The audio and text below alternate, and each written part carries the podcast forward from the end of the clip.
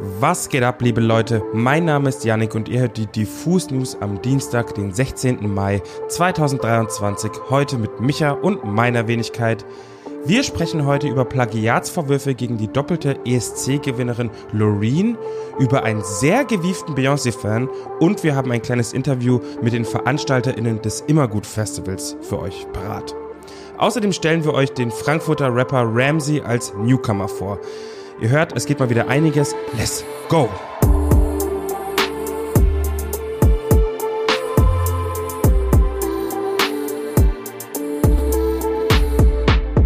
Wie schwer ist es eigentlich, ohne Ticket auf so ein richtig fettes Arena-Konzert zu kommen? Also so richtig fett. Ich sag mal so Beyoncé-Level. Wie sich kürzlich herausstellte, nicht so schwer. Das hat nämlich der TikToker Paul Bunne am eigenen Leib erlebt. Denn er hat sich tatsächlich auf das Beyoncé-Konzert in München geschlichen. Und wenn man ihm Glauben schenken darf, war das gar nicht so schwer.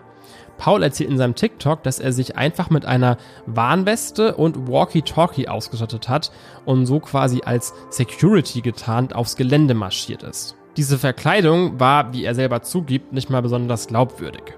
Während alle anderen OrdnerInnen an diesem Tag gelbe und orangene Westen getragen haben, war die von Paul blau. Außerdem hatte er ganz basic Nike Air Force an und trotzdem hat diese Masche gezogen.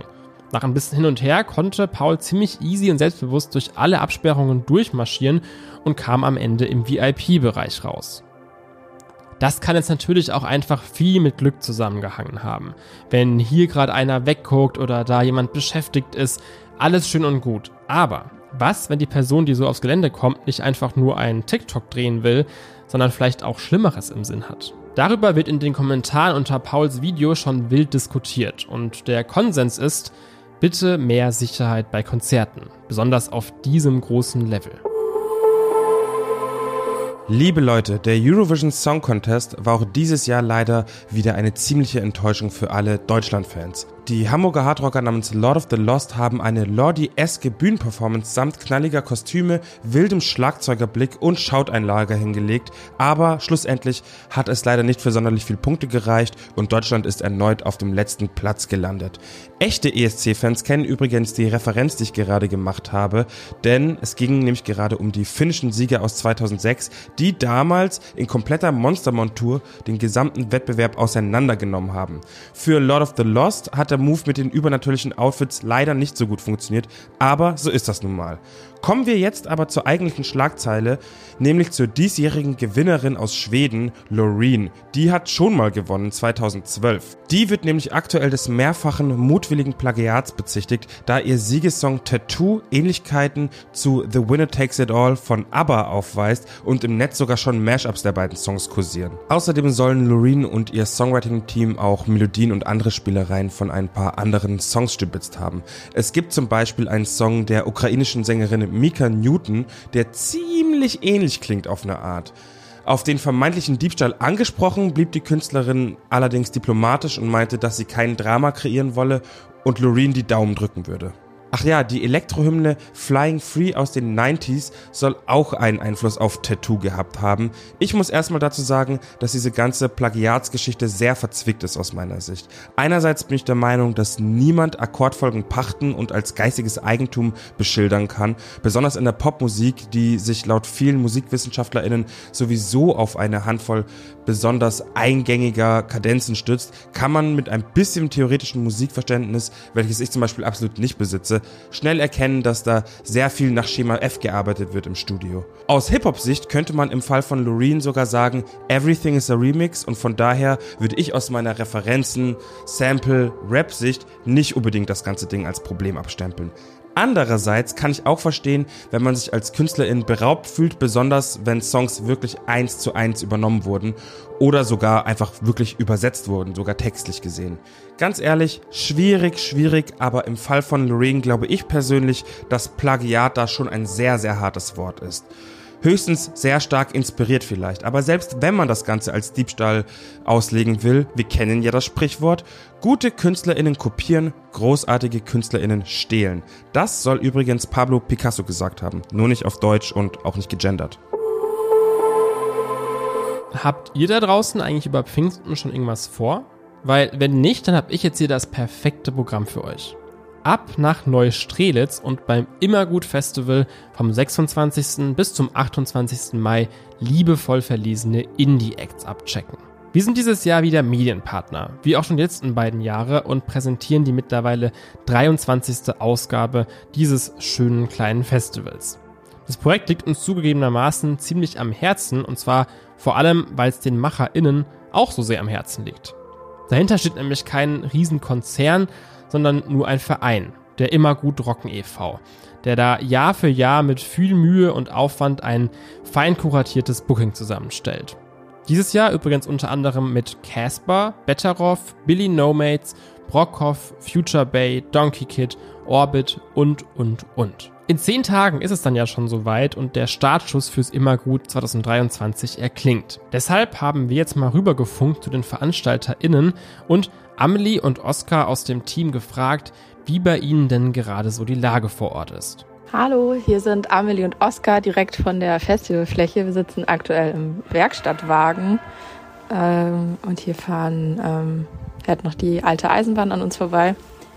Und wir freuen uns aktuell am meisten darauf, dass das Team hier endlich zur Fläche kommt und wir gemeinsam aufbauen können ähm, und vor allem dann hinter den Kulissen eine gute Zeit auch haben und natürlich auch davor.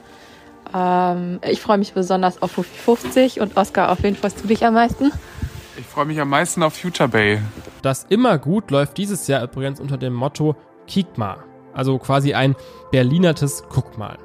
Aber was soll das eigentlich heißen und warum schreiben sich das die VeranstalterInnen auf die Fahnen? Kick mal bedeutet für uns vor allem, äh, dass wir uns tief in die Augen gucken. Wir wollen ehrlich miteinander sein. Wir wollen ähm, auch zeigen, was hinter den Kulissen passiert. Wir öffnen die Bauzaunplan quasi und äh, wollen den Besuchenden einen Einblick geben in den Immergut Rocken e.V., wer alles dazugehört, wie viele tolle Menschen dabei sind ähm, und das Festival zu dem machen, was, sie, was es ist. Und das funktioniert einfach auch nur zusammen, indem Festival Schaffende und Besuchende äh, da zusammenkommen und in den Austausch kommen. Last but not least wollten wir von Amelie und Oskar wissen, was denn das Immergut von anderen Festivals abhebt. Und wie die beiden mir verraten haben, ist da ein besonders wichtiger Faktor das Timing. Für uns ist das immer gut einzigartig, weil es ähm, schon seit 23 Jahren besteht. Es gibt den Verein schon so lange.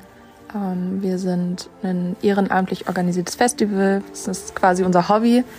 Ähm, genau, und es findet halt immer zum Anfang des Jahres statt. Wir starten quasi in die Festivalsaison gemeinsam und gleichzeitig natürlich auch in den Sommer. Und genau. Außerdem ist es wirklich wie eine kleine Familie hier. Äh, man sieht jedes Jahr auch immer viele bekannte neue Gesichter. Und ähm, ja, es ist einfach klasse, mit allen dieses gemeinsam dieses große Projekt zu haben und ähm, da einfach gemeinsam Freude zu, zu haben. Also, Wer Lust hat, den Sommer mit einem etwas intimeren Festivalerlebnis einzuläuten, bevor es dann bei praller Hitze im Hochsommer auf all die Splashs und Hurricanes dieser Welt geht, der oder die sollte unbedingt mal beim Immergut Festival vorbeischauen. Wie schon gesagt, vom 26. bis zum 28. Mai, also der perfekte Mini-Pfingsttrip, mal kicken, was die deutsche Indie-Landschaft so treibt. Heute darf ich euch den Newcomer Ramsey aus Frankfurt empfehlen. Wenn ihr das Video zu OG Kimus Fieber gesehen habt, dann kennt ihr ihn ja schon. Er hat nämlich diese genial ignorante Ansage als TV-News-Host gemacht. Ramsey ist Rapper und durfte mit seinem Produzenten und DJ Jatze kürzlich erst OG Kimo mit Frankie auf der großen Vor dem Fieber Tour Support machen. Ich war damals auch zugegen und ich sag euch, wie es ist. Der Typ ist auf der Bühne wie ein Flummi. Unfassbar viel Energie und eine Bühnenpräsenz, die quasi für dumme Moshpits gemacht wurde. Genauso wie seine Musik eigentlich. Ich wüsste im ersten Moment nicht genau, wie und wo ich Ramsey raptechnisch verorten würde. Auch soundtechnisch ist das nicht so einfach gesagt. Klar, man hört hier und da schon, dass Funkvater Frank mittlerweile ein bisschen in den Schaffensprozess von Ramsey kreativ involviert ist.